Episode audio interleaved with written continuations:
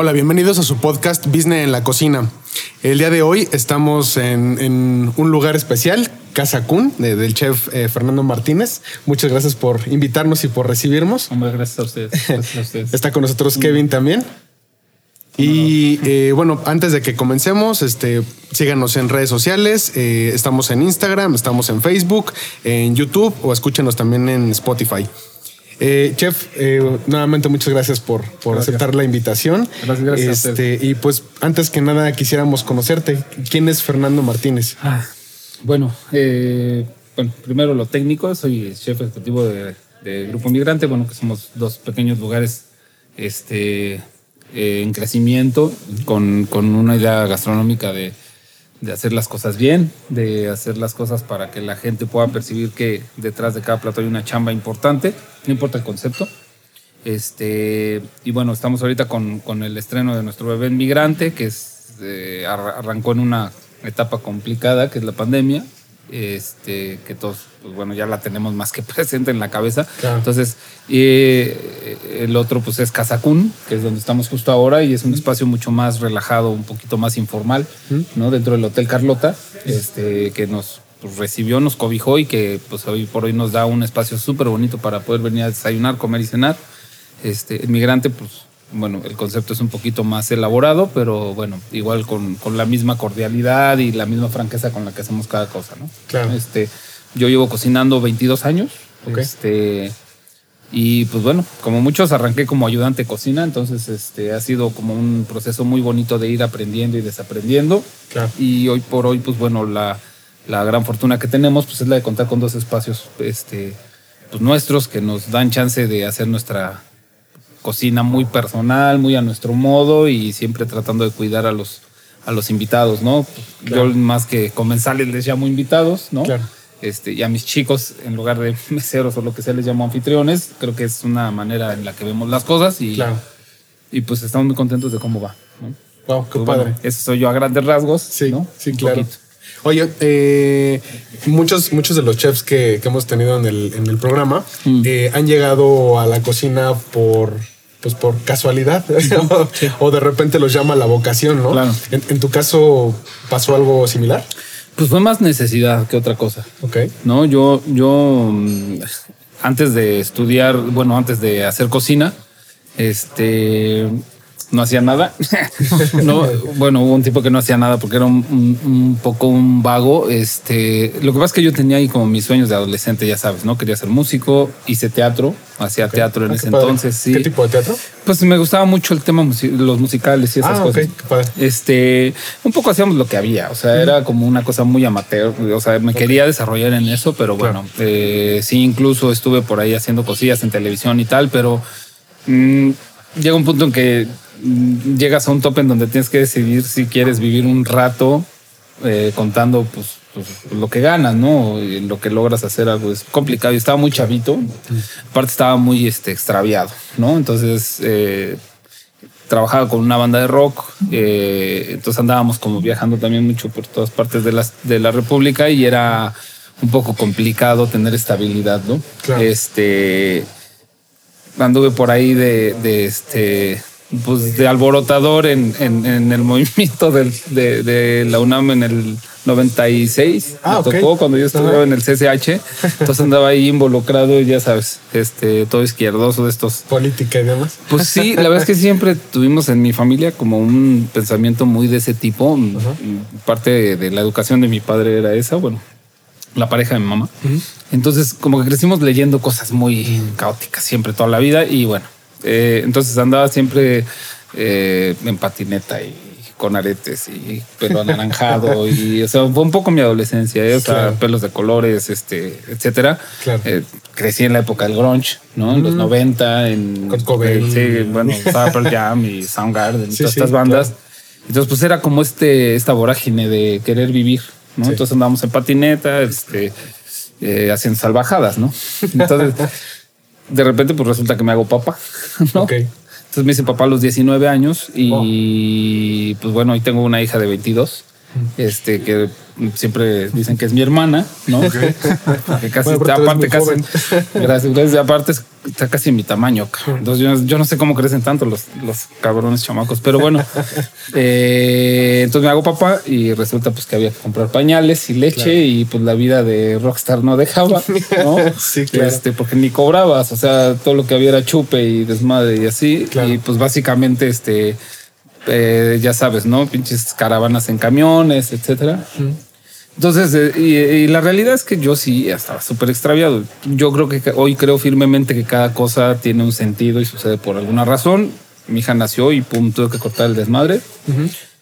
Eh, hubo que hacerse responsable de cosas y pues evidentemente había que alimentar ya una boca a los 19. Entonces a los 19 estás bien pendejo. O sea, ¿qué, qué, qué, qué sentido de responsabilidad puedes tener? Sí, claro. Digo, con todo respeto para los chavos de 19, si algunos lo están viendo, no se ofendan.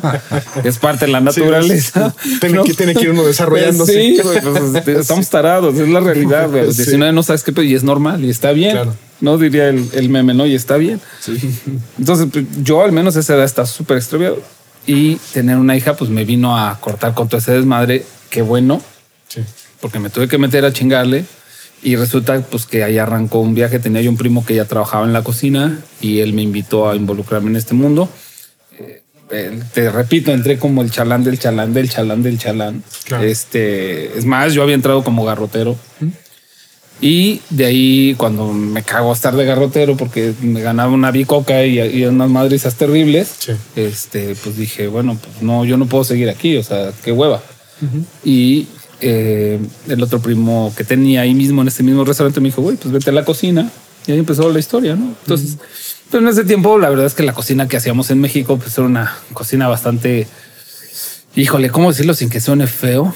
En los restaurantes internacionales hacíamos una cocina, una, mm, pues malas versiones de platos europeos y gringos y tal. O sea, mm, creo que no había una gran cocina especializada como hoy existe. Sí, no O estaba sea, profesionalizado, ¿no? pues Como de por un lado, por un lado y por otro, nosotros los que trabajamos en ese rubro no estábamos tan entrenados en otros menesteres o con otras técnicas. O sea, llegó un punto en que tuvo que revolucionarse. Este, y qué bueno que llegaron cosas que venían de Estados Unidos y de Europa y chavos que empezaron a salir y tal, pero en ese tiempo era complicado. Entonces ahí arranqué haciendo malas versiones del frutti di mare y, el- y litros y litros de bechamel y madre y media de esas, ¿no? Y hamburguesas de cuarto de libra, o sea, todo en el mismo paquete, en el mismo menú, porque hacías pinches pedacitos de todo. Eran restaurantes que tenían menús de, con pedacitos de todo, ¿no? Italia, Francia, España, etcétera, y no eran nada, o sea, al Sí. mismo tiempo. Y ahí empezó el show. O sea, fue entonces más una, yo hoy lo veo como que la cocina llegó como un acto de necesidad, porque pues no había otros métodos. O sea, yo no tenía la capacidad en ese tiempo de poder pagar una escuela de gastronomía. De entrada no me interesaba. Yo no quería ser cocinero. Mi mamá sí fue cocinera y nos alimentó de eso toda la vida. Pero no era mi, ni mi sueño, ni era mi intención. Yo quería ser pinche bajista y a la chingada todo lo demás. Entonces no era algo que yo esperara, que hubiese planeado, etcétera. Y eh, no había tampoco muchas opciones de dónde estudiar y poderlo pagar al mismo tiempo, y menos con un bebé. O sea, Claro. Sí, no podía viajar porque estaba un bebé. Claro. ¿no? Entonces, curiosamente, cuando mi hija me dice, es que nunca tienes tiempo, estás en el restaurante, siempre le digo, es que mejor ni reclames porque por tu pinche culpa trabajo en esto. o sea, tú naciste y yo me tengo que meter a trabajar, así que Claro. por tu culpa trabajo en esto, ahora te aguantas, no te pinches aguantas. Y ese ha sido como el proceso de aprendizaje. Yo la realidad es que casi todo lo he hecho con gracias a la aportación de la gente con la que he trabajado, que ha habido gente maravillosa en estos 22 años que me han enseñado un chingo y, y ya después invirtiéndole, ¿no? Yo empecé a viajar mucho tiempo después de que empecé a cocinar. Este, y pues evidentemente ya también me pagué ahí algo de educación, pero ya chambeando, ¿no? Entonces, Claro, ese ha sido como un poco el proceso, ¿no? Ah, Yo siempre me, des- me desplayo, ¿eh? pero bueno. No, no, está, está Oye, le- perfecto. leía justo, digo, para cerrar con Sí. este tema, que en algún momento pensaste en dejarlo, o sea, aún ya llevando muchos Muchas años, veces. pensaste ya en dejarlo, pero que fue como tu catarsis de decir, no, creo que este sí es mi camino. Ujú. ¿Por qué fue ese? O sea, ¿cómo llegas a esa conclusión? ¿Cómo de- te enamoraste de la cocina? Es, es bien, es bien cagado, porque yo la verdad es que sí, los primeros cinco años la odié. O sea, sí, de verdad, yo decía es que no tengo otra, no puedo hacer otra cosa. güey", ¿no? Bueno, hoy tampoco, ¿no? Ya no me voy haciendo otra pinche cosa, pero eh, Pues sí, la verdad es que no sabía hacer otra cosa. O sea, y los primeros cinco años fueron así de pff, odiaba la disciplina. O sea, imagínate, te acabo de platicar de dónde venía, ¿no? Un cabrón que andaba boteando para el movimiento, ¿no? Que andaba este eh, parando el trance. O sea, ¿no? No necesito decir mucho. Eh, un idealista en bancarrota, dirían algunos, ¿no? O de estos este, eh, revolucionarios de banqueta, ¿no?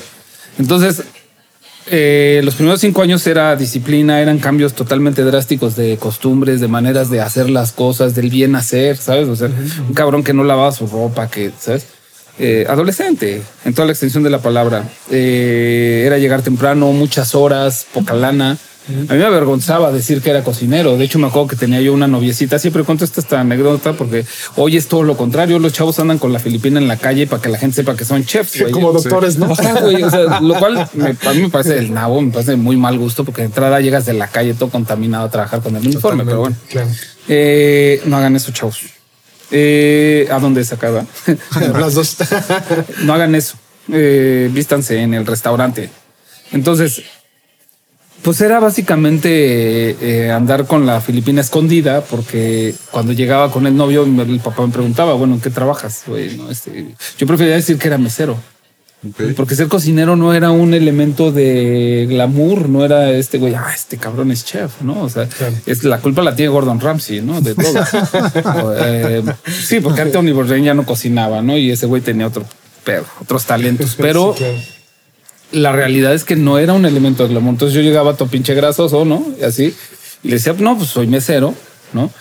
Porque no me gustaba decir que era cocinero, me parecía un trabajo que había que hacerlo Claro. y no había otra cosa que hacer. Trabajé en lugares donde de verdad eran unas madrizas infernales, este, de muchas horas, de salir cansado en domingos a las 8 de la noche, bájate de Bosques de las Lomas, obvio sin carro, Claro. ¿no? En camión, quedante dormido. O sea, sí eran unas madrizas trem- tremendas y no me gustaba.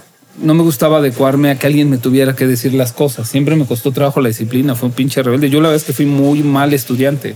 O sea, soy muy, muy mal, mal ejemplo para ustedes. ¿eh? No, no sigan lo que yo digo al pie de la letra, porque la neta es que lo hice muy mal, güey. O sea, yo estaba en el salón de clases y de repente volteaba a la, a la, a la ventana y ya me perdieron, güey. O sea, ya estaba yo en otro pinche planeta, así, así.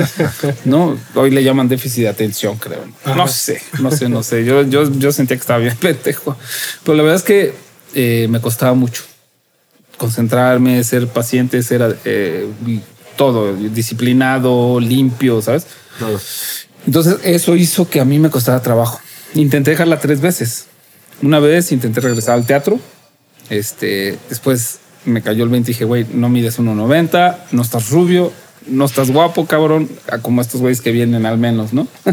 Entonces no te la van a dar en María Bonita, güey, o como se llame, ¿no? O sea, ya, a la chingada.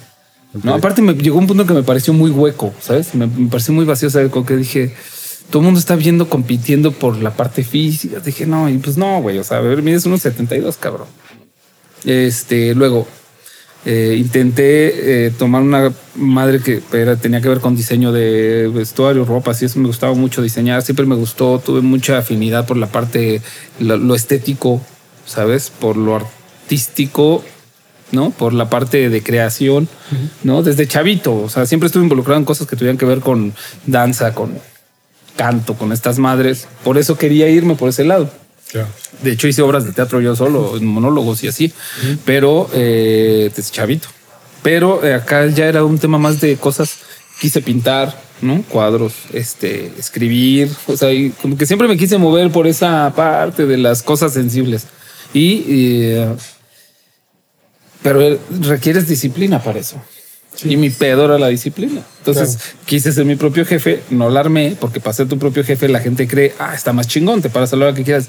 No es cierto, güey. Te Tener un más. negocio está más cabrón. O sea, piénsela dos veces porque ser tu propio jefe es el doble de esfuerzo que el de ser un empleado. Totalmente. Todo es igual de valioso. Cada quien decide qué hace, pero aquí estás sujeto a horarios si te vas a tus seis, güey. No tienes un pedo, pero acá tienes que llegar antes e irte después. Sí, Tú eres el responsable de cada cosa que pasa. Y si fracasa el lugar, el negocio, es tu pedo, no Sí, del- claro. ¿no? Cuando eres empleado, yo estaba feliz con mi área de uno por uno en mi refrigerador, sacar mi servicio, irme a las seis, llegar a mi relevo y a la chingada. Sí, claro. Hoy no, güey. Hoy llego a desayunar aquí, voy al otro, estoy aquí revisando, etcétera, hacer menús, checar costos, checar todo. es una locura. Claro. Y dije, bueno, la tercera vez que lo intenté dejar, pues ya fue como, no sabía ni por qué, pues estaba hasta la madre. Y entonces dije, no, yo ya, o sea, y pasé una etapa de mucho extravío por ahí de los 5 o 7 años, ¿no? Este, estaba muy frustrado, muy, muy frustrado. O sea, como esas veces que dices, no sé para dónde me voy a ir, cabrón, ¿no? ¿Qué voy a hacer? Este, intentamos con mi madre tener negocios de, de comida también por nuestra cuenta. No les fue muy bien. Y de repente, pues ya, un día en mi cama así, literal, ¿eh? pensando así, ¿qué voy a hacer con mi pinche vida, güey? ¿Qué va a pasar? Este, y después de horas y horas y horas, pues lo primero que pensé fue, güey, pues, pues no sabes hacer otra cosa, cabrón, que cocinar. O sea, es lo que más o menos haces bien, ¿no? O sea, ni pedo, regresa. Pero sí me acuerdo que tuve muy presente un pensamiento. A mí lo que más me daba miedo y hasta la fecha, si algo me genera temor, es eh, hacerlo mediocremente. Lo que sea, ¿eh? O sea, lo que sea. Sí, está esta famosa frase que te dicen tus papás de si eres el mejor, bar- el barrendero es el mejor, ¿no? O sea, Claro.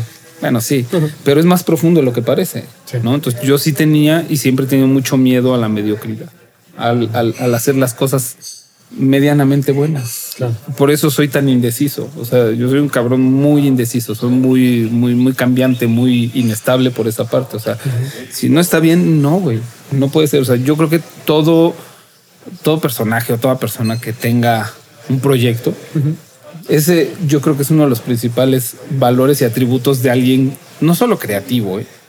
cualquiera que vaya a emprender un proyecto o algo así, yo veo la, in- la indecisión y, y la insatisfacción como dos atributos. No los veo como defectos.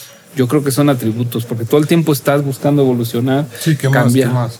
Sí, entonces no te quedas ahí estancado y decir, ya. ¿no? Sí, ya tengo mi negocio, ya. Ya. Logré esto. No, ¿qué, qué sigue, güey? Sí. ¿no? Entonces yo no puedo estar estático, tengo mucha ansiedad.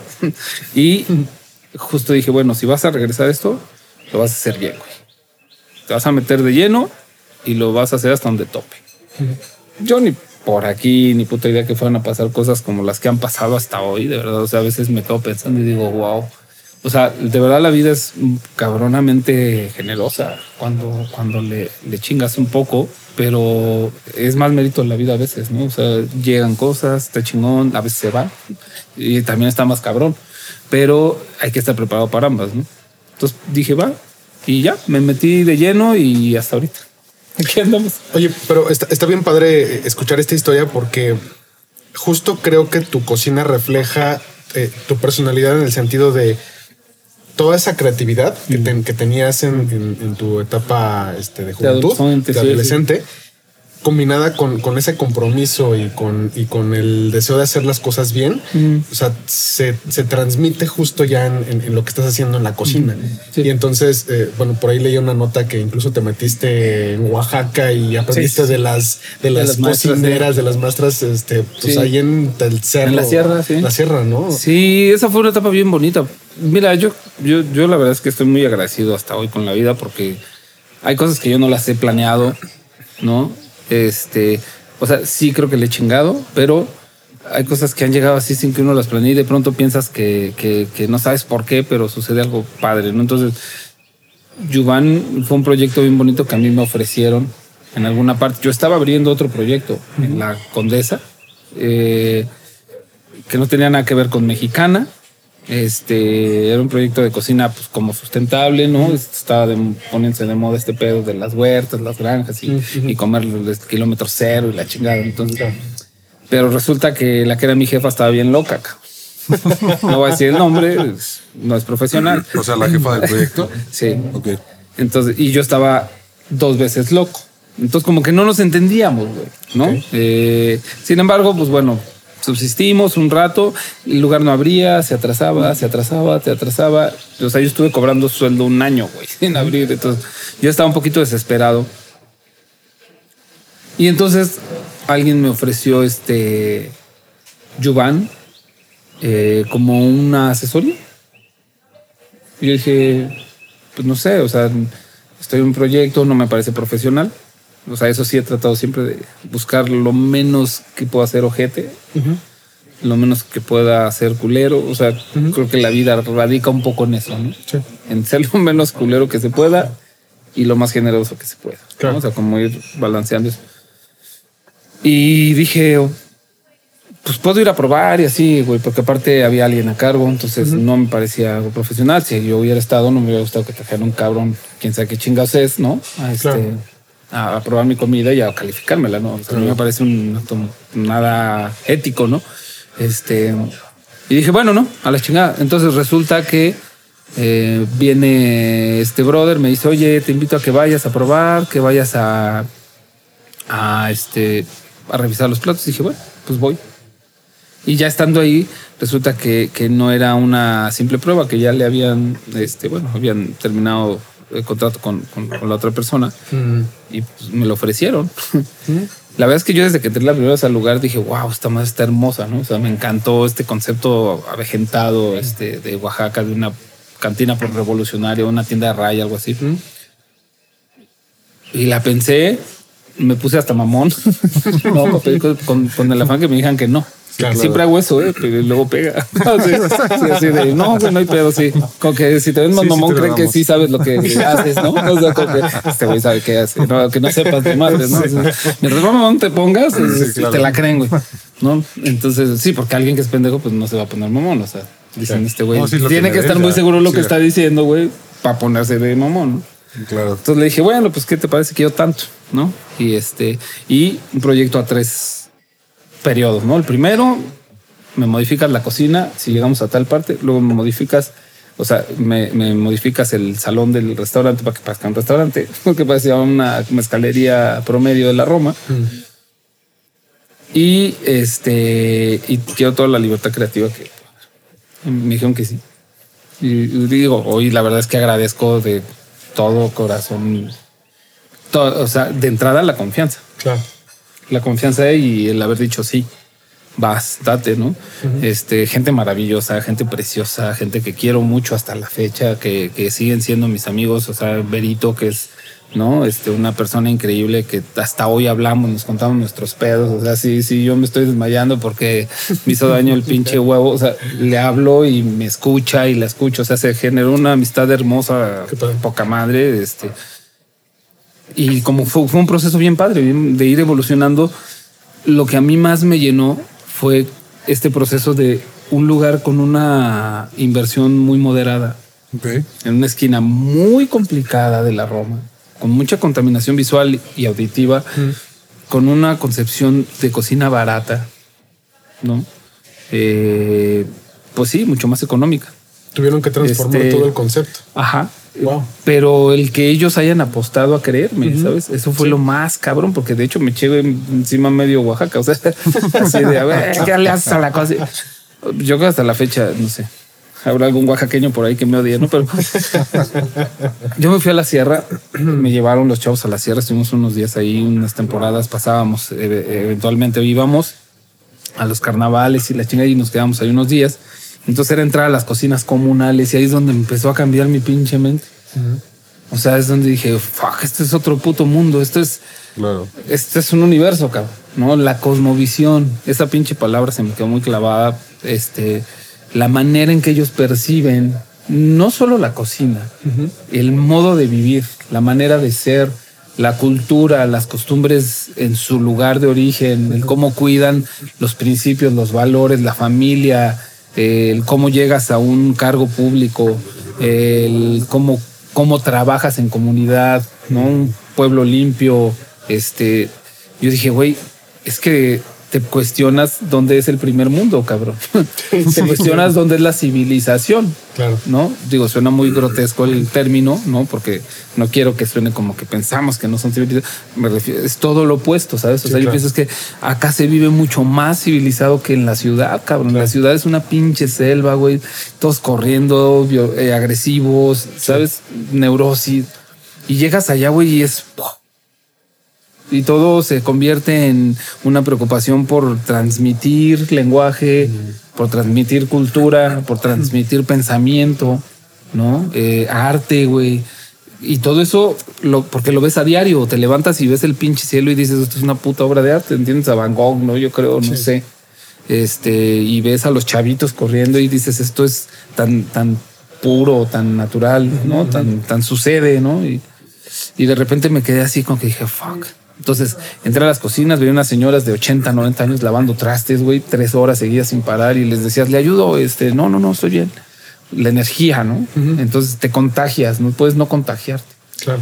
Y después ves los productos, ingredientes, ves todo y dices, ¿cómo no hacer esto, güey? Claro. Entonces Yuval empezó a transformarse. Y como todo, pues son procesos. Entonces hicimos una cocina muy bonita primero con lo que había para no desmadrar el concepto y hacer una locura. Y después vino la etapa de empezar a cambiar poquito a poquito cosas más yo. Entonces llega un punto que no puedes todos los días comer comida casera zapoteca. sí, claro. O sea, había gente que te lo juro, hablaban al restaurante y decían, oye, este, ¿tienes eh, cochinita? No, señor, es zapoteca, no yucateca. Sí. ¿No? O sea, de ese tamaño. Tenemos una falta de conocimiento de nuestras eh, culturas gastronómicas cultura, sí, claro. locales. Sí. ¿No? Entonces, yo me considero un ignorante todavía, pero en ese tiempo era un puto ignorante de Oaxaca. ¿No? Digo, hoy sé que hay un chingo de estados, ¿no? Ya Oaxaca está muy de moda. Ya de pronto uno dice chole, o sea, pero es Oaxaca y es un chingo de cosas más. Entonces, de repente yo dije, güey, es que eh, sí, es Oaxaca, está chingón, pero este, necesitamos evolucionar porque los restaurantes están evolucionando y la gente no come diario oaxaqueño. Claro. Y el lugar no tiene el aforo para meter 300 personas un domingo. La esquina no da para eso. Estaba un poco complicado. Entonces, y aparte yo siempre me, te digo, siempre insatisfecho, empecé a querer o a tener la necesidad de hacer cosas eh, más allá. Y entonces empezamos a hacer una cocina mucho más mexicana. Empezamos a incluir platos de otras regiones. Yo soy de Michoacán. Entonces todo el tiempo llegaba la pinche gente. Y, ¿Por qué un michoacano haciendo cocina oaxaqueña? Era la pregunta obligada. güey. Sí. Sí. ¿Eres oaxaqueño? No. ¿Y por qué un michoacano haciendo? ¿Y por qué no? Pues sí. ¿Por qué claro. un mexicano haciendo cocina europea, güey? Sí, porque haces sushi. francesa. Sí, No, o sea, exacto. un mexicano haciendo sushi, Sí. güey. O sea, tiene menos sentido, cabrón. Yo dije, güey, soy de México, no mames. Claro. Pues Oaxaca es México. Estamos como en España, ¿no? Cataluña y España, ¿no? O sea, y aquí Sí. es Oaxaca, México, ¿no? Sí. Dije, no, güey, o sea, a ver, es un estado de México y es la cocina de todos. Claro. A mí me. Sí, la verdad es que sí me. O sea, lo voy a decir, lo voy a decir, voy a perder seguidores, pero lo voy a decir. A mí me caga este pedo de la apropiación, incluso la nuestra, ¿no? Así de esto es de aquí. Nos autoapropiamos Ajá, culturalmente o sea, nuestra por, cultura. güey, O sea, sí. yo también nací aquí, no mames. O sea, sí, Sí, sí, claro. es Oaxaca, sí, güey. Pero pues, yo soy michoacano y qué, cabrón. O sea, no, o sea, aquí esto también es mío. Yo nací en este país, güey, Claro. formo parte. Es más, es más, lo del mundo es mío, güey. O sea, esa es mi visión hoy de migrante. ¿eh? O sea, ahorita vamos a ir para allá, pero es que esa es la visión que yo hoy tengo. O sea, el mundo es una gran pelota, güey. A algún Sí. pendejo se le ocurrió que había fronteras y la chingada, pero, pero es un mundo. Al final es una pelota y, y si un día esta madre explota, nos va a cargar a todos la fregada. O sea, Sí, claro. no a unos, o sea, no van a sobrevivir los oaxaqueños. ¿no? Sí, totalmente. bueno, quién sabe, son tan cabrones. que- o los michoacanos que son bien pinches aferrados, ¿no? Y necios, cabrón, ¿no? Este, eh, como la chingada. Entonces, vamos a sobrevivir o a morir todos. Sí. Entonces, qué pinche necesidad. Pero bueno, los humanos somos pendejos por naturaleza. Eso también ya lo entendí. ¿no? La cagamos todo el tiempo. ¿No? Este. Y eh, dije, pues, eh, tengo que explicar ese, ese speech. Entonces ya les decía, bueno, mira, soy michoacano, pero encontré como afinidades entre Michoacán y el uso de la hoja de aguacate. Y tenía que dar unos choros, ¿no? Y la similitud, la similitud entre los moles oaxaqueños y los michoacanos, las atapacuas que tienen como base el, el uso de chiles, caldos y masa como maíz, es- este, masa de maíz como espesantes. Chichilo, amarillo, rojo, etcétera. Y las atapacuas eran lo mismo. ¿no? Hierbas distintas según la zona local. Hierbabuena, hoja santa, poleo, cedrón, este, no sé, anís silvestre, etcétera. Eso cambiado porque es lo que es la inmediatez, es lo que hay. Claro, Pero no deja de haber esa estructura básica. Y si te pones a revisar todo el país, era la puta estructura básica en todos lados. Sí. Solo que con lo que había en la inmediatez. Entonces, ¿dónde está? No hay estados que, por supuesto, han ido eh, eh, como eh, siendo más importantes o han ido eh, pues sí, siendo como más, más visoreados, ¿no? Porque pues tienen como más concentración de, o han conservado más, o han cuidado más, lo cual hay que aplaudir. Oaxaca es uno de esos lugares que ha cuidado y aplaudido y son regios con su comida y eso ha hecho que hoy por hoy la cocina oaxaqueña sea un estandarte a nivel mundial, ¿no? Pero igual, si te pones a pensar en Michoacán, pues, o sea, Michoacán fue partícipe de que la cocina mexicana fuera catalogada patrimonio de la humanidad. De hecho, no fue a la cocina mexicana primero, fue a la cocina michoacana. Por todo su contexto histórico, cultural, etcétera, que se catalogó como patrimonio de la humanidad con gentes que hicieron una chamba, o sea, de gente que antes que nosotros, a las que respetamos y les vamos siguiendo la huella, por supuesto. Claro. Eh, no hemos hecho ni la mitad de lo que ellos han hecho. Entonces, gente que fue a la UNESCO y que pidió eso. Y después eso se extendió a la cocina mexicana en general. Primero fue la cocina michoacana y, lo- y las pirecuas michoacanas, que es la música tradicional michoacana, que es hermosa. Si un día pueden escuchar de verdad las pirecuas, los coros, más. Bueno. Entonces dije, bueno, vamos a ampliar el catálogo de platos. Lo aumentamos y a la gente le empezó a gustar. Nos empezaron a ir a visitar gentes que nunca pensamos que nos iban a ir a visitar, porque no éramos como las estrellitas, ¿no? Estamos en una esquina sucia de la Roma, o sea, es una esquina muy contaminada visual. Este, y el lugar estaba precioso y resaltaba un poco, ayudaba, era como contrastante. Entonces logramos que nos fueran a visitar este, pues amigos muy respetados, conocidos, que fueran a conocer nuestra cocina y eso empezó a hacer ruido, ruido. Resulta que yo esos mismos días gano cocinero del año México en 2014 en una competencia que me cambió también la vida, que me catapultó, me ayudó un chingo a Eva García Cuervo, que le mando un abrazo enorme y la quiero con todo mi corazón porque es una persona que siempre me ayudó un chingo, una española que ha hecho mucho por la cocina de este país a nivel de impulsar talentos. Y este gano y pues eso ayudó, pum. Y al año siguiente me invitan a participar en la primera temporada de Top Chef en México y pum, ¿no? Entonces como que se iban sumando escaloncitos, ¿no? ¿Cómo Eh, fue eso? O sea, paréntesis, ¿cómo fue eh, haber participado en Top Chef? Y la experiencia. Eh, ¿no? ajá, sí, como experiencia per se. O sea, fuera de lo que se, fuera de lo que Claro. ve la gente, Claro, para ti profesionalmente, ¿cómo fue? fue una puta locura. fue una puta locura, pero bien bonita. Eh, hasta hoy pues, lo que más guardo son amigos increíbles, este, gente maravillosa, tanto del medio de producción como de mis colegas, amigos. Recuerdos bien chingones, mucho miedo, porque de repente tú siendo un cabrón que no estudió, o sea, fíjate, ¿eh? siendo un cabrón que no estudió la universidad, ni siquiera la de gastronomía, no estudió la universidad, güey, ninguna, ¿eh? O sea, eh, empecé a cocinar por oficio. Eh, pues que de lírico vas haciendo cosas, güey, ¿no? Que con pedos vas comprándote libros, la chingada. De repente estás parado afuera de un pinche foro con 14 cámaras, tres drones, una producción millonaria Sí. que va para, para Sony Channel, ¿no?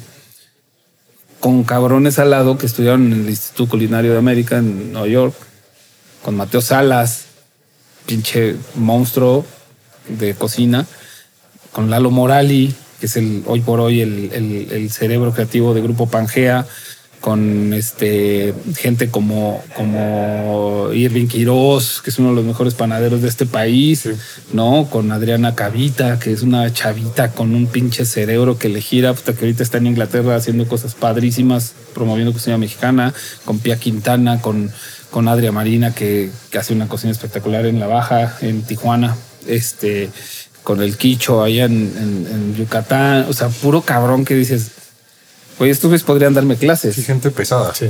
O sea, yo estoy más ruco, ¿verdad? Estoy más ruco de edad, pero estos güeyes podrían darme clase, cabrón. O sea, podrían estar diciendo, güey, te voy a dar clases de cocina yucateca, cabrón. Mateo, güey, de técnicas. ¿Sabes? Un cabrón súper técnico, pulcro. Todos sabemos la historia que hizo en Aperi. O sea, San Miguel de Allende se visorió gracias a Mateo Salas. Y de repente ves parado así junto a estos cabrones y dices, güey, José Miguel, ¿no? Este García, de la Barraca Valenci- Valenciana, con un chingo de años ahí en Coyoacán. Güeyes con, eh, con, un trabajo ya, ¿no? Visoreado. Y entonces, ¿no? Como que son grillitos ahí, ¿no? Así y luego, ¿no? Entonces, pinche cortinón se cae y un chingo de humo, ¿no? Y pinche adrenalina así de qué. En este momento te pasa por la cabeza qué putas estoy haciendo aquí. ¿Cómo fue que vine a dar aquí, güey? no? Y sí, me, no, yo me estaba cagando de miedo, te lo juro. Entonces, fue una experiencia muy cabrona el primer día y que te va a calificar. A ver, no más, güey, ¿eh? Guillermo González Beristain. Sí. O sea, para mí, para mí, ¿eh? O sea, respeto a todos mis colegas, los admiro a todos, pero para mí este señor es el cocinero más completo o debería decir el profesional más completo en nuestra industria. Gran empresario, gran visionario, es un caballero en toda la extensión de la palabra, es un cabrón con un respeto profundo hacia la gente, te emana tanta, tanta, o sea, yo lo veo, güey, y digo, no, o sea, este cabrón, este, no se preocupa por ni madres, ¿no? O sea, sus fotos y, ¿no? y convivir con él y, y tener el primer reto, porque nos dividieron por bloques. O sea, no, no nos habían ni presentado. ¿Cómo te digo que no nos habían ni pinches Ok. presentado? Cuando nos formaron, nos dijeron, vamos a reto. Y yo, chinguen a su madre, qué pedo. O sea, todavía no entro, ya me voy, güey. No, digo, sí pasó con algunos coleguitas Sí. que se sintió feo, ¿no? Pero fue así de puta, todavía no entramos y ya nos van a ponernos en la madre. O sea, cálmense, nos estamos chupando tranquilos, güey. Déjenos un día que sea. Yo me fui a gastar, por lo me fui a menos. gastar mis ahorros a Liverpool, cabrón, para, para comprarme unas garritas y llegar presentable, güey. Y me sacas mañana noche. Yo hasta me despedí, me hicieron mariachi, porque íbamos a estar este, encerrados un mes, güey. Ok.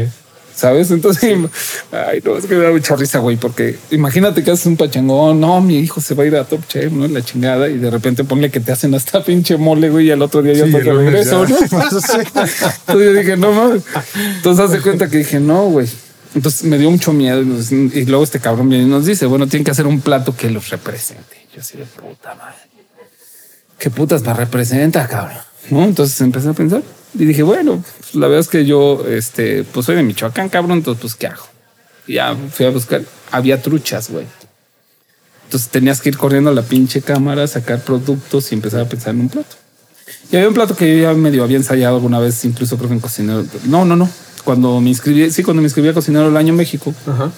yo quise inspirar mis platos en Michoacán. Me había recorrido el estado a patín. Vaya, entramos, ¿no? O sea, Sí, sí, sí, claro, estoy tan claro. mamado ni. Este. Y entonces tuve que irme a reconocer mi estado, donde nací, donde me sacaron de chamaco a los tres años, ¿no? Y recorrer pueblo por pueblo, rancherías, ir a comer a las carreteras cuando la cosa estaba muy cabrona con el tema del narco. Eh, pues a tener que ir a conocer de dónde venía, qué se comía. O sea, yo mismo era un ignorante del lugar donde había nacido.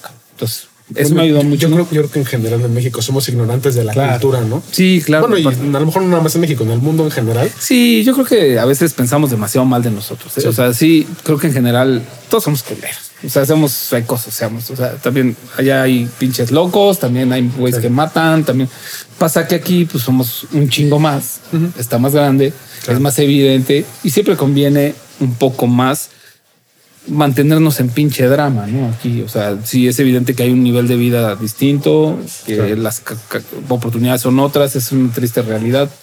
Este, pero también muchos somos todos responsables, un poco creo, ¿no? Entonces, hay alguien que dirige, pero hay quien debería participar. Entonces, como que ahí tenemos nuestras partes. ¿no? Entonces, sí desconocemos un chingo. Entonces, yo en, en el afán de conocer o de reconocimiento, de encontrarme y poder llevar platos que me caracterizaran a cocinero del año, pues bueno, me fui unos meses antes y anduve por ahí, este, me comí la mejor torta de mi puta vida de carnitas en Santa Clara del Cobre. Este, fui al- a ver el pescado blanco y su producción y conocí el tema de la problemática del aguacate en Michoacán, del agua en Pátzcuaro. Todo este desmadre, perdón. Entonces en Top Chef dije, bueno, pues, este güey, chingue su madre, porque había que jugar a la segura. Fui, escogí la trucha, hice un plato. Y resulta pues que ya estamos ahí los tres de la división donde me toca y nos califica Guillermo González. Y dice, no seas mamón, me hubieran echado, no sé, güey, este, me hubieran echado a Ana Claudia, ¿no? no sé, güey, la está más bonita, güey. Este, perdón, Memo, pero pues Ana Claudia está más bonita. Eh, y entonces, sí, su madre, pues, güey, que gano, cabrón, ¿no? O sea, ese. Y, y las palabras de, de Guillermo fueron así de. me fui al cielo, cabrón, así, ¿no? Un plato perfecto, impecable, plato de restaurante, sabores balanceados, cocción perfecta. No mames, cada que iba diciendo, yo así de, pues, madre, a ver. yo lo hice, yo lo hice. sí, o sea, yo primero me estaba cagando, ¿no? Y el otro día después estaba así de, a ver, pendejos, ¿qué pedo? ¿Quién va a tomar clases conmigo? No, no, no, la verdad es que no, nunca fue esa mi postura, pero, güey, sales así, güey, en pinches cuernos de la luna. Y dices, no mames, Guillermo González me dijo que mi plato era una mamonería, cabrón, que estaba chingón, güey. Entonces salí de poca madre y ya los demás, no, bravo, puta, ese primer día fue así como, fuck, ¿qué pasó, güey? O sea, fue un chingo de emoción. Ya después fueron un par de putas 14 horas ahí esperando en el pinche, en el, en el camerino, porque los demás estaban en- como en repechaje, a ver quién se quedaba. Pero todo el proceso fue así. O sea, fue una experiencia muy cabrona. Cuando sentías que ya estabas descansando, nos agarraban a media carretera con un reto de velocidad y cosas de ese tipo. Entonces era muy caótico todo. Nos cansábamos, no teníamos contacto con la familia, fue muy rudo. Pero una gran experiencia, un gran fogueo. eh, guardo cosas muy entrañables. Me encantó que ganara Rodolfo, ¿no? Y luego perdí por pendejo con un, o sea, yo tenía siete moles en el restaurante, porque pues era oaxaqueño. Y, y en el reto donde yo perdí, había que escoger un cuchillo de un color, ¿no? Y me salió el único puto color de- del único mole que yo no hacía. No, mames. un mole rosa, güey. O sea, por eso, puta, yo luego digo, pues no hay que Tlaxcala. No, no es cierto. No es de Tlaxcala, no. Bueno, nadie aquí es de Tlaxcala, no me romperla. Si me odian tlaxcaltecas, amigos, los queremos. No, güey, o sea, tenía amarillo, rojo, negro. Lo más cagas es que nunca me tocó hacer chichilo y humildemente diré, ah, sí, falta humilde, ¿no? que es el que mejor me queda, ¿no? Es- siempre he dicho que si un día me caso voy a hacer chichilo. No sé si eso pase algún puto día, pero, pero me voy a hacer chichilo en la boda. Este, el chiste es que eh, salieron todos los, o sea, pinches cuchillos y me tocó el rosa, güey. En mi puta vida había hecho un mole rosa. O sea, desde ahí como que ya me mentalicé y dije, ya vale pito. O sea, dije, ya, chingó a su madre. O sea, y está mal, pero, pero lo sientes. Sí, claro. Entonces, cuando vi el cuchillo rosa, dije, no mames, es neta. O sea, hay amarillos, negros, rojos, verdes, güey. He hecho todos los moles que se te suerte. El pipián, ajá. Hacíamos un verde espectacular en Yubán, güey. Dije, bueno. Y pues obvio, se me pinche se oxidó, salió pinche, no, esa madre parecía, güey, no sé, no sé, parecía yogur de mamey, no sé qué madre. El chiste es que sí me dieron una chinga, este, me tocó que queridísima y respetada Marta Ortiz y su señora madre nos, nos calificaran y pues me torcieron el cuello como pollo, duró un ratote, la verdad es que sí, creo que hice un buen papel decoroso, o sea, hubo gente que empezó a seguir desde entonces, que me decían y me escribían así de, no, che, no debiste haber salido, se pasaron de reata. Yo, vea que sí es cierto, su madre. No, no es cierto. Y, y me decían, no, que tú debiste ganar y su puta. O sea, cuando alguien te dice, ¿no? O sea, igual no ganas, no pasa nada. Porque no- ¿por, qué, con- por qué tendrías que ganar todo en la puta vida? O sea, ¿quién dice, güey, que no, que tu vida tiene que ser ganar todo? Ni madre. O sea, tienes que perder un chingo de veces y la vida es eso, ¿no? Darte madrazos, caerte, levantarte. O sea, qué pinche aburrido el tiempo estar como Roger Federer, ¿no? Ya, ya como que en la quinta ya no sabes ni cómo puta celebrar, ¿no? Sí, sí, ya, güey, ya gané. Qué pinche aguado. Pero llorar a veces está chingón. Sí. Entonces, la verdad es que fue un pedo muy cagado porque pues, había gente que te decía, güey, que- o sea, el simple hecho de que alguien te diga que considera que tú debías ganar, eso ya es un gran honor. güey. O sea, eso ya es algo que dices, alguien piensa en su cabeza que yo soy bueno. Yo soy el único pendejo que a veces no piensa que soy bueno. Entonces empezó a cambiar la concepción mía propia. O sea, porque antes de eso yo tenía un pedo de inseguridad más severo de que hoy te tengo. más o sea, sigo ¿no? siendo O sea, inseguro, sí, güey, claro. pero, pero antes estaba mucho más cabrón. O sea, decía, no mames, este plato está cabrón, es una mierda, güey. ¿No? Este, no todo, ¿verdad? Pero, pero empezó a cambiar totalmente la. Empecé a creer que podía hacer cosas muy bien. Y entonces este, me ayudó mucho. Fue un cambio, fue un parteaguas. Cocinero del año México. Eh, mi primera oportunidad como jefe de cocina en La Mustache, acá atrás. Sí. ¿no? Este, y, y Top Chef. Fueron como los tres grandes eh, impulsos, así que dije, va, pues, no estás tan pendejo, ¿no? O sea, puedes hacer cosas. Claro, totalmente. Y fue bien chingón, fue bien chingón porque aparte decías, güey, ¿cuándo en mi puta vida? O sea, cuando estaba el pinche mugroso, este, ¿no? Con mis pinches pelos anaranjados, sentado en la banqueta con mi patineta, ¿no? Echándome un porro, lo que quieras. Sí. O sea, cuando pensé que iba a estar, güey, saliendo en un pinche programa de televisión, compitiendo, haciendo algo útil, güey. O sea, deja tú lo que fuera, algo útil. Claro. Nunca. ¿Cómo pasó? por eso amo tanto este pinche oficio. Porque a mí la cocina no solamente me dio algo que hacer, güey. No solo me pagó los pañales de mi hija, la leche en polvo, güey, que está bien puta cara. ¿no? o sea, me dio un sentido de vida, me dio un sentido de pertenencia, me reintegró, güey, ¿no? Me hizo creer que yo podía hacer cosas, me dio un sentido de, de, de personalidad incluso me di cuenta que era un puto neurótico de mierda. antes de eso no, ahora ya puedo gritar, chingue su madre. Antes no. Este, me dio chance de gritarle a alguien. No, no es cierto. No, no es cierto ya. De aquí a terror restaurantes, güey. Perdón. No, no, no. Este, no, bueno, sí, sí me ha salido la locura. Hay algunas leyendas por ahí que dicen que sí, esto un pinche loco, pero pero me dio la oportunidad de sentir que formaba parte de algo y por eso quiero tanto esta madre. O sea, esta madre para mí es mucho más que solo servir comida, que solo hacer un plato bonito, que solo, o sea, es, es un gran, una gran comunidad, ¿sabes? Porque he conocido gente cabronamente hermosa, o sea, mis socios hoy, güey. No son güeyes que de verdad yo no sé cómo pagarle a la vida al haberlos conocido. Digo, no se la crean cabrones, pero de verdad los quiero tanto porque son güeyes que no solo están ahí en pro de un negocio, son güeyes con los que convives horas de estrés, de, de angustia, güey, de qué va a pasar, tal, ¿no? Pero que son güeyes que al final están confiando a ojos cerrados en lo que tú haces. ¿Cómo pagas esa confianza, güey? pues solo haciéndolo bien, o sea, lo mejor que puedes, ¿no?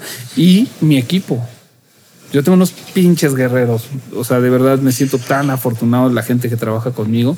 No, o sea, para mí los chavos no son empleados, son tampoco son mi familia, ¿eh? no se la crean. Pues Cabrones, no son mis hermanos, no están tan guapos, pero los quiero cabrón, porque son güeyes que se rompen la madre conmigo todos los días, que están ahí Joaquín, que es el jefe de cocina en Yuban, aquí abajo Leo, este, todos, o sea, Yara, el Adrián, este, la chica Yareli en, en, en, en vajilla, este, el Erickson, que se nos acaba de integrar ahí en Migrante, ¿no? Este, todos los chicos de piso, Cintia, el, el Emi, todos, o sea, mm, si se me olvida uno, no empiecen de mamones, no se resientan. Este, tengo mala memoria. Y aquí abajo los chicos también en piso, el Gabo y tal. O sea, hay una serie de personas que sin ellas esto no pasaría y no es, de verdad, no es ser políticamente correcto. Uno no podría hacer cada cosa, te vuelves pinche loco. Sí, no, claro, no, no. Te tienes que delegar al final del día. Siempre. Entonces, la vida se empieza a tornar generosa. Entonces, la cocina es eso. Es un grupo de cabrones, ¿no?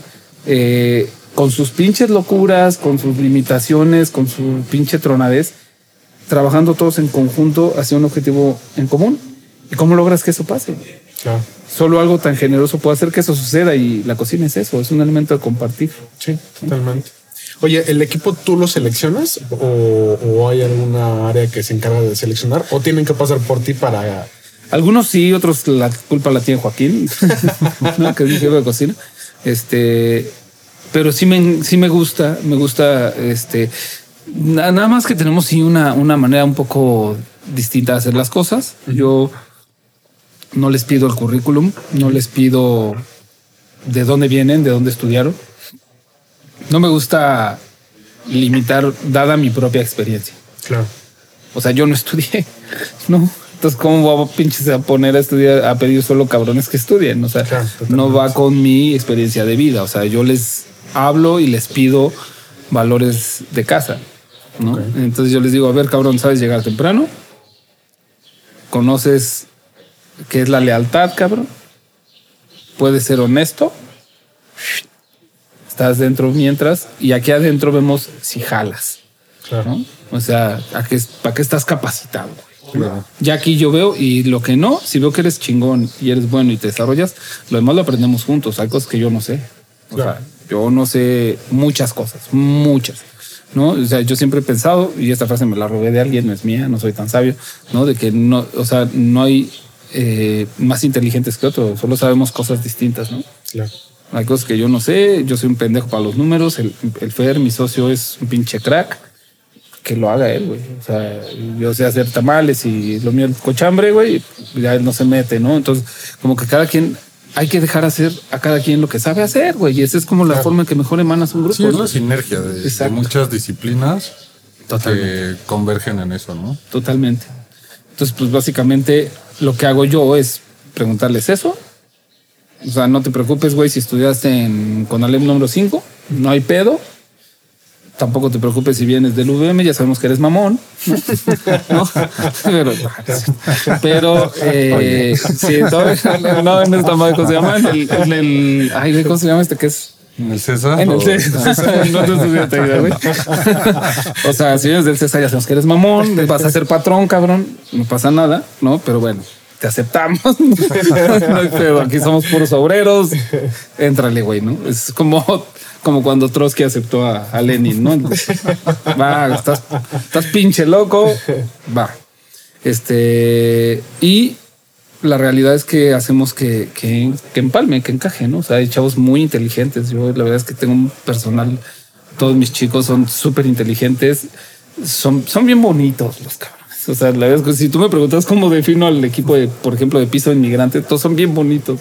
O sea, los güeyes te hacen sentir en casa, este, son chavitos que tienen buen corazón, ¿no? O sea, luego se pasan de riata los cabrones, ¿eh? me hacen encabronar, pero, pero son bien bonitos. O sea, los güeyes te transmiten un pedo de comunidad bien chingón, entonces te sientes arropado y eso está bien chingón. O sea, nosotros que somos, pues sí, y- o sea, sí somos como los socios y la chingada, pero con toda la gente son así, güey. Y eso es bien bonito. Entonces, ha sido como sí selecciono, sí pregunto, sí reviso, pero en general también ya estoy en una etapa ahorita de empezarles a dejar esa, esa libertad.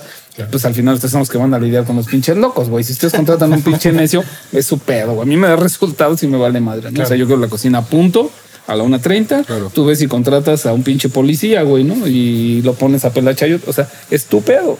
Claro. ¿no? Y si te faltan dos, es tu pedo. Y si te falta uno o si te sobran dos, es tu pedo. Tú me traes la cocina a punto.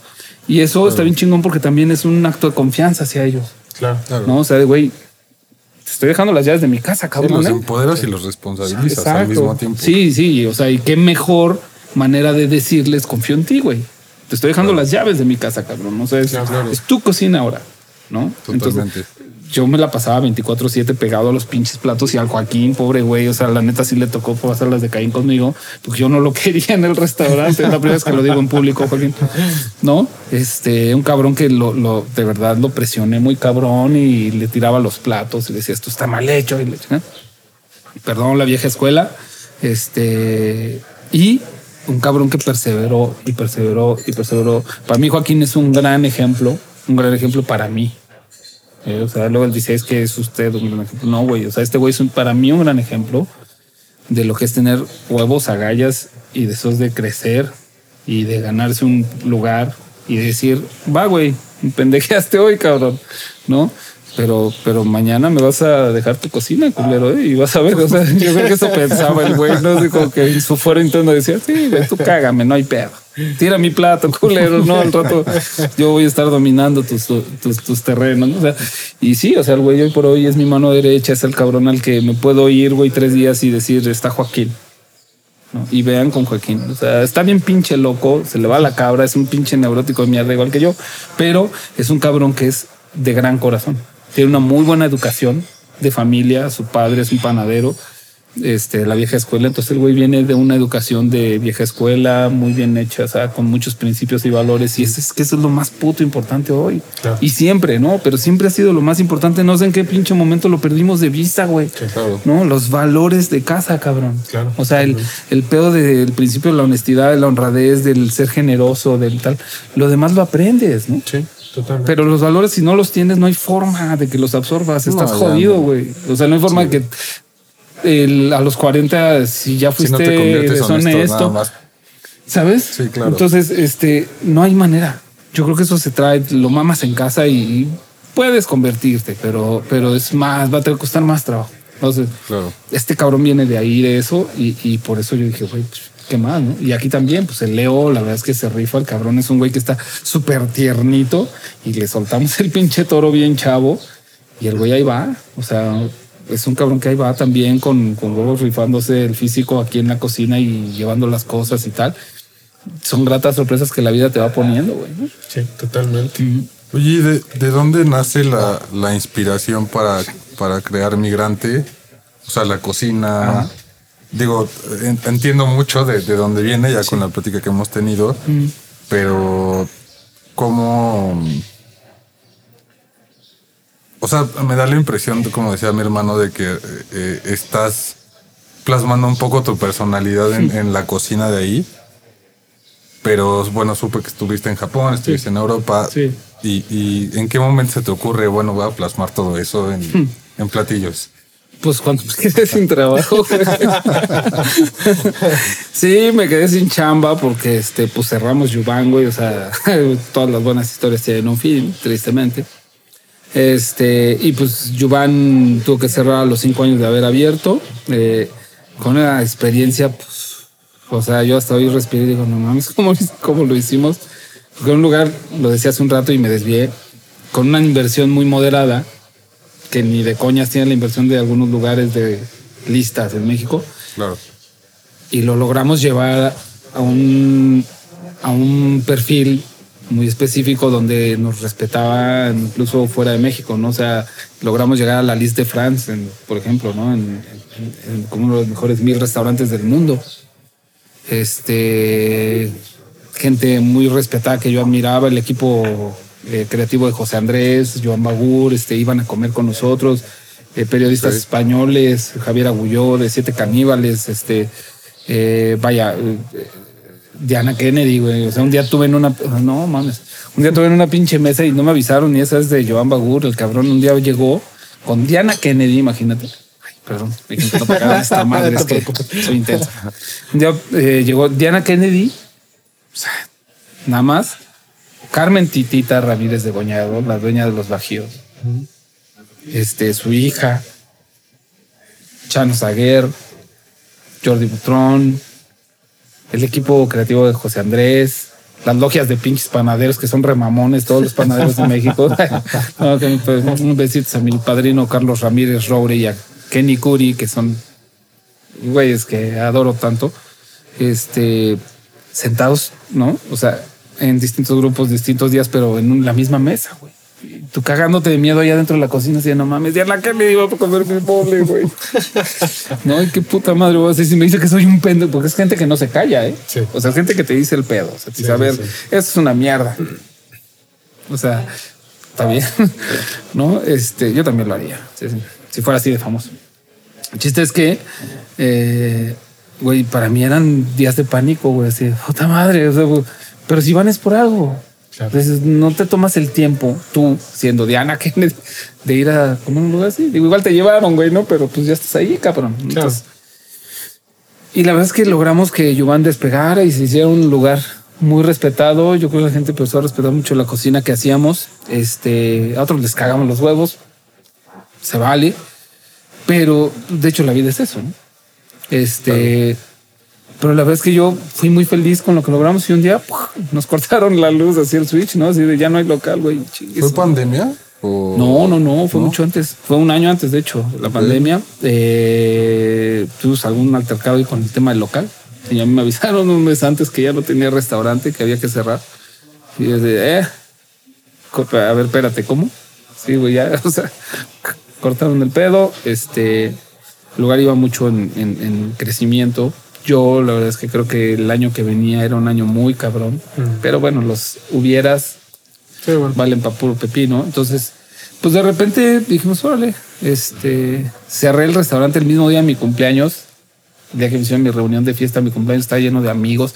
Yo ahora a la distancia ya veo que no hubo fiesta más bonita que el día en que tuviste que cerrar un proyecto muy cabrón que hiciste con tanto amor y la chingada. Claro. Estuvieran tus amigos ahí, ¿no? Claro. O sea, ese día no lo vi así, por supuesto. Dije, pinche tirado al drama, así, puta madre, mi cumpleaños, mis amigos, y tengo que cerrar esta madre, chinguen a su madre, me resentí, güey, sí, Claro. como, como el Milusos, ¿no? Chinguen a su madre todo. No, güey, o sea, fíjate la- cómo la vida te va dando visiones distintas de cada suceso según pasan y según estás. Claro. Tú determina, tu estado emocional determina cómo es ese suceso. Claro. No es al revés. O sea, el, el momento no te determina. Tu estado lo determina. Tú cómo lo percibes. Entonces, en ese momento yo lo percibí como la experiencia más culera, más deprimente. Me fui a mi casa, por supuesto, así en posición fetal, ¿sí, no? Como el pinche este, este GIF que, que hay. Y hoy lo veo como una de las experiencias más bonitas, güey. O sea, el día más cabrón, que fue muy triste, estaban todos ahí. ¿no? Y mi equipo y el Joaquín ya estaba ahí, ¿no? Claro. Este cabrón, ya lo sueño. estaba ahí, güey, y así de chef, ánimo, no sé, güey. Y dices, güey, pues no estoy solo, no estuve solo, nunca estuve solo. Sí. Fue muy fuerte, fue muy triste, pero pues entonces yo me salí como pinche toro bravo, así de chingan a su madre, voy a abrir Yuban en un en Polanco, la chingada, ¿no? Este me quería quedar con el nombre y la chingada, pues después me le hicieron de pedo, no se pudo, dije, bueno. Total que cuando quise abrir en Polanco no pude y hoy sé por qué. Un año después vino la pandemia, ¿te imaginas que hubiera abierto? Sí. en Polanco, con las rentas que hay ahí, a los caseros de ahí les vale tres kilos de cosmeta, güey. si totalmente. a ti te está llevando el payaso, ¿eh? Sí. Y entonces hoy lo agradezco. Pero Fer, cuando cerramos, me dijo, a ver, güey, ¿quieres reabrir? Dije, sí. Me dijo, él era mi jefe de sala en Yuban. Este, por eso lo quiero tanto. La neta es que me aguanta un chingo. Es un güey que tiene la paciencia. O sea, a veces he pensado en casarme con él. porque, aparte no hace pedo por nada, güey. No mames, este güey, si llego y no la taza o lo que sea, no va a ser pedo. Si dejo abierta la ventana, no va a ser pedo. Si dejo tirar los calcetines, no la va a hacer de pedo. No, si va a decir, no te preocupes, yo los levanto. Es sumiso el güey. No, está bien. Este, lo quiero un chingo. Entonces ahí me dijo el güey, este, oye, pero pues qué onda, invítame, invítame a entrar ya como, como partner, ¿no? En el proyecto, güey. O sea, y fue un golpe muy cabrón. O sea, la verdad es que a mí me sorprendió porque dije, güey, este cabrón confía en mí. No mames, después de cómo me pongo en la cocina, ¿no? después de cómo aviento putazos y madre y media y luego grité y la chingada. O sea, un día se me puso bien perro, ¿eh? O sea, así como que dijo, ya, chinga madre. y hasta la fecha nos acordamos y nos reímos mucho cuando me dijo, oblígame, perro, ¿no? Lo saqué de la cocina, el güey. Yo creo que todavía se ríe. Y, y pegó así en la mesa y me dijo, no, oblígame. ¿no? Entonces, desde entonces le empecé a mandar el, el, el El sticker de Santa. Claus. que de así de oblígame, perro. ¿no? Entonces, hace cuenta que, no, pues bueno, ya con Joaquín no nos cagamos de risa de eso, pero ese día la cocina se paralizó. Así de nomás, tú se van a romper. su- Por supuesto que este güey me pone una putiza en dos minutos. O sea, el güey me lleva no sé cuántos pesa, no sé cuántos, hace un putazo, me desmaya. O sea, estoy diciendo broma, cabrón. Sí, me pongo los putazos. ¿eh? Pero es, o sea, pero está grandote, ¿no? O sea, pero es un amor el cabrón. Entonces me dijo, invítame, güey. Y yo lo sentí muy bonito, güey, porque fue un acto de confianza que dije, no mames. O sea, este güey de verdad confía en lo que hago. Claro. O sea, como que la vida te va dando cositas de toma, güey. Te da dulcecitos, ¿no? Después de que te viene un putazo, Sí. te da dulcecitos. Y dije, órale, cabrón, qué chingón. Va, güey, va. Aparte, yo necesitaba gente en quien confiar. Me sentía tan pinche solo, güey. O sea, que dije, necesito a alguien en quien. Y este güey, pues llegó y le hizo poca madre. Y este. Y después eh, mi querido Iván, Iván del Mazo, que es nuestro otro socio, este, y luego Julia, o sea, como que todo se empezó a juntar. Julia, que es hermosa, que es preciosa, que es una mujer increíble. Este, y el Iván un día me invitó a comer, según él, ¿no? Este, y ahí me sondeó y la chingada, y como que también le gustaban mis guisados, y de repente dijo, pues, güey, pues, invítame a tu proyecto. El güey dice que, que yo lo invité. tú me convenciste, cabrón. Y, y le dije, pues va, güey, ¿no? Este, pues, ¿qué piensas hacer? Pues pienso abrir Yuban. ¿no? Estaba yo bien convencido de que Yuban iba a lograr estrellas, Michelin, ¿no? o sea, un día, ¿no? San Pellegrinos a la chingada, ¿no? Dije, no, ya me di cuenta que, ¿no?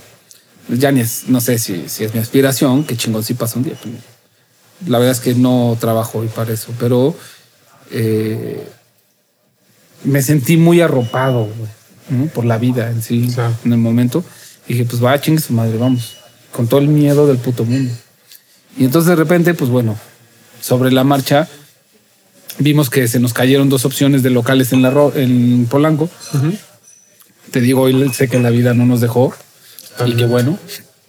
Dos, así uno ya para cerrar con la lana, ¿eh? Así de ir y pagar. Y, y ese día se nos adelantó alguien en la mañana y pagó el traspaso antes en e- este, no sé si en efectivo, bueno. Este pagó y nos ganó el local. Y ese día, por supuesto, mente madres. Hoy las agradezco. Eh, y de repente, cuando vimos, dije, puta madre, y ahora, güey, no tenemos local, chingue su madre. Y en la fiesta de la lista de France, en Casa de Francia, cuando me iban a entregar el reconocimiento, ya sí pinche restaurante, ¿no?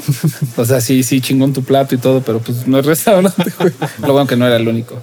Pero llegué este, a conocer a, a este cabrón del pinche Tele Bernardán, este, se me olvidó ahorita su nombre. A ese retacaño el cabrón, eres Ripert, ¿no? Este, güey, lo tenía ahí enfrente, cabrón. O sea, como todas estas cosas que pasan, güey. O sea, como que me daba sobaditas, ¿no? La vida, porque pues no tenía restaurante, cabrón, lo acababa de cerrar, estaba en la mierda, desempleado, güey, desempleado, literal. Este, y de repente tener el Ripert y que te entregue un plato, güey, por el trabajo que ya hiciste. Entonces yo le dije al francés que, que, que coordinaba todo el pedo, le dije, güey, pero pues no se siente un poco raro, como que me, dice, no, no, no, tú tranquilo, pues esto es por lo que ya hiciste, güey, o sea, vas a reabrir, ¿no? Pues sí, o sea, yo estaba convencido que iba a reabrir Yuban. Dije, sí, sí voy a reabrir, güey, no tengo pedo, no te voy a regresar el plato, cabrón. mira, Ese ya es mío, güey. ¿No? Entonces me dijo, eh, pues te vamos a hacer entregar un platito a todos y la chingada, este está precioso. Se hizo una fiesta ahí en casa de Francia, ¿no? Y la chingada ya llegué yo ahí todo mamón, ¿no? Pues sin restaurante, cabrón, pero mamón, ¿no? O sea, fiel a mi tradición. Y todos los chefs somos mamones, güey. O sea, no me iba a distinguir entre otros, ¿no? O sea, todos somos mamones, nos parecemos, güey. O sea, todos somos mamadores. ¿no? Entonces dije, bueno. Y eh, pasó chingón la fiesta. Y en esa fiesta me volví a encontrar con otros güeyes porque era el segundo año consecutivo que Yuvan entraba, güey. ¿Sabes? Entre lugares que respeto profundamente como Puyol. O sea, que estés equiparado ahí cuando empezó siendo una cosita de cocina casera zapoteca, ¿sabes? O sea, y estar compitiendo en los Food and Travel Awards, en los Gourmet Awards, en los no sé qué, contra Puyol como mejor restaurante de la ciudad el último año. Fue así de, ¿no? Así en qué momento llegamos aquí, güey, pues qué chingón. Claro. No lo ganamos, por supuesto, ¿no? Porque todos éramos como el Cruz Azul, güey, ¿no? Entonces, este, pero estaba chingón, ¿no? O sea, quienes no llegan. Claro, Entonces, totalmente. la neta es que ahí me volví a encontrar con unos güeyes y uno de ellos me dijo, oye, pues este, sí me acuerdo de ti, tú eres el del restaurante oaxaqueño y la chingada. Y que, sí, sí, el que no es oaxaqueño, que soy michoacán. Sí, ese güey, ¿no? Este, ah, pues oye, pues qué bueno, y no sé, este, empezamos a platicar y de repente me dijo, oye, pues yo soy arquitecto y la chingada y este, le platiqué que íbamos a reabrir en otro local. Me dijo, ah, bueno, pues yo no, no, no, o sea, no quieres en la Roma. Yo no quería saber nada de la Roma, estaba resentido con la Roma y chinguen a su madre los de la Roma. Hoy no, hoy los amo. Ah, son los que me dan de comer. Y dije, no, eh, me dijo, oye, estoy remodelando los edificios y la chingada. Y un local por ahí que, pues si sabes de alguien que le interese, porque pues, pues, a ti te vale madre la Roma, ¿no? Pero si sabes de alguien que le importe o que le interese, pues me gustaría que lo fueras a ver o lo que sea. Dije, pues sí, sí me vale mal la Roma, no quiero, pero pues voy a verlo. Y ya fui a verlo y vi el local y dije, va, pues, digo, se veía bien culero porque estaba todo lleno de material y la chingada, pero tenía una altura muy cabrona y dije, órale, está súper alta esta madre. Se ve grande, güey, ¿no? Vi la calle y dije, bueno, está en la Roma, pero no está en donde está todo el pinche barullo, ¿no? Este. Y yo ya tenía un poco de piquis de miedo de, de locales raros, ¿no? Entonces este, había fracasado con Ceneri. Era un proyecto muy bonito. Y entonces de repente dije, fuck, qué pedo. Entonces ya le hablé al Fer, le dije, oye, güey, hay un local acá que nos están ofreciendo, ¿qué onda? ¿Quieres ir a verlo? Pues mm, me dijo que sí nos interesa. Yo no sé, güey. Y ya fue a verlo. Me dijo, güey, me gusta. Y le dije, sí, vamos a hablarle al Iván. Y ya después fue el Iván.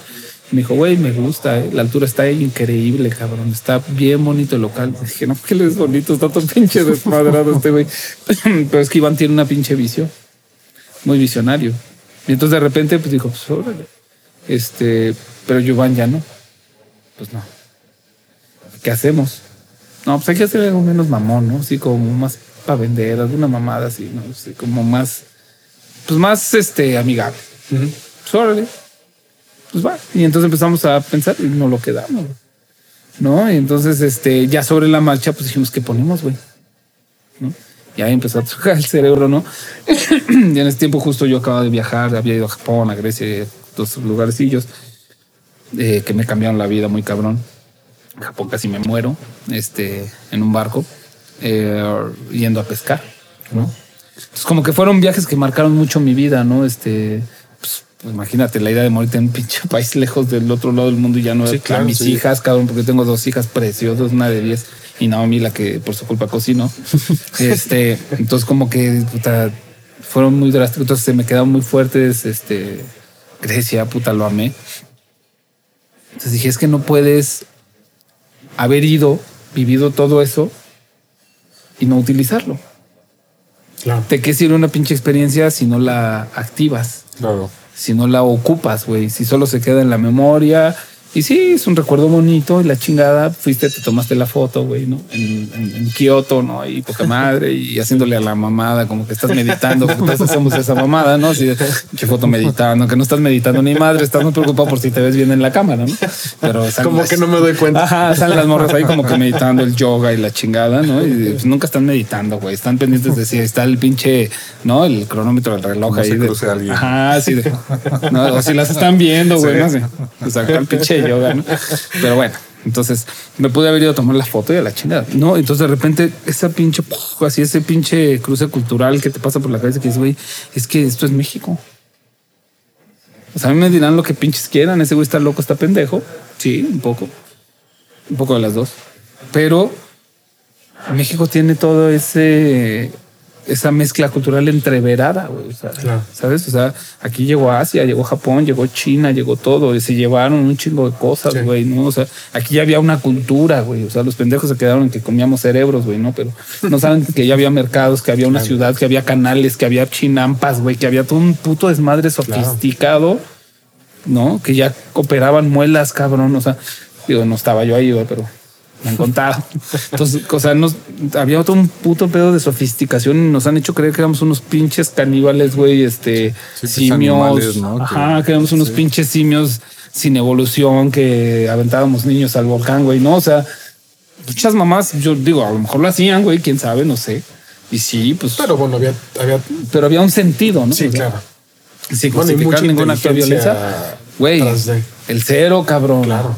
O sea, el cero, güey. ¿Qué haría la puta economía mundial sin el fucking cero, no? Este, eh, la pinche, el concepto del cero, güey, como tal, Claro. ¿no? O sea, rige la economía y nosotros no nos damos valor por esas cosas, cabrón. Eso es lo que a mí luego me emputa, Sí. ¿sabes? Sí. O sea, que solo vemos las cosas malas. Por eso te decía que a veces solo hablemos, vemos las cosas. Nosotros mismos hablamos muy mal de nosotros mismos, güey. Somos los primeros en hablar mal de Sí, nosotros. claro. No es cierto. Somos una pinche, eh, eh, somos una pinche eh, cultura en evolución, güey. Sí. Poesía, cabrón, canto, artes, güey, no cocina que ha evolucionado muy cabrona. Yo, la verdad, no es falsa, falso patriotismo. No soy un güey patriotero. Yo no soy los pendejos que ya dije algo feo, que vaya a aplaudir al Zócalo. O sea, no. Está bien, cada quien chingue su madre, es valioso, hay que divertirse. Yo no tengo esa, esa cultura en casa de, de ser aplaudidor. Pero sin temor a equivocarme, creo que tenemos una de las cocinas más completas de todo el puto mundo. De las mejores. Güey, del mundo, ¿eh? Sí, una cultura muy rica en todos Cabrona. ¿eh? O sea, yo creo que no hay una como esta. Perdón. Es albur. o sea, no hay una pinche cultura como esta. Sí. Te lo juro. Es que hay tanta cabrona cosa, güey. El cero, los tianguis, el trueque, ¿sabes? Este, el pedo artesanal, la hechura.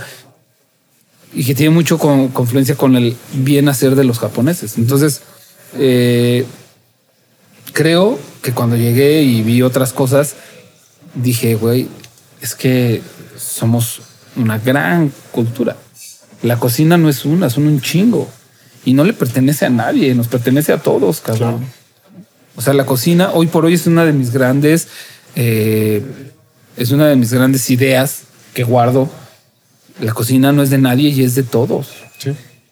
¿sabes? Entonces, sí creo que hemos tenido, tenemos que ir aprendiendo a soltar y tomar al mismo tiempo y compartir, ¿no? Claro. Y ah, Migrante es el resumen de todas esas experiencias que, que no solo se resumieron en platos de cocina.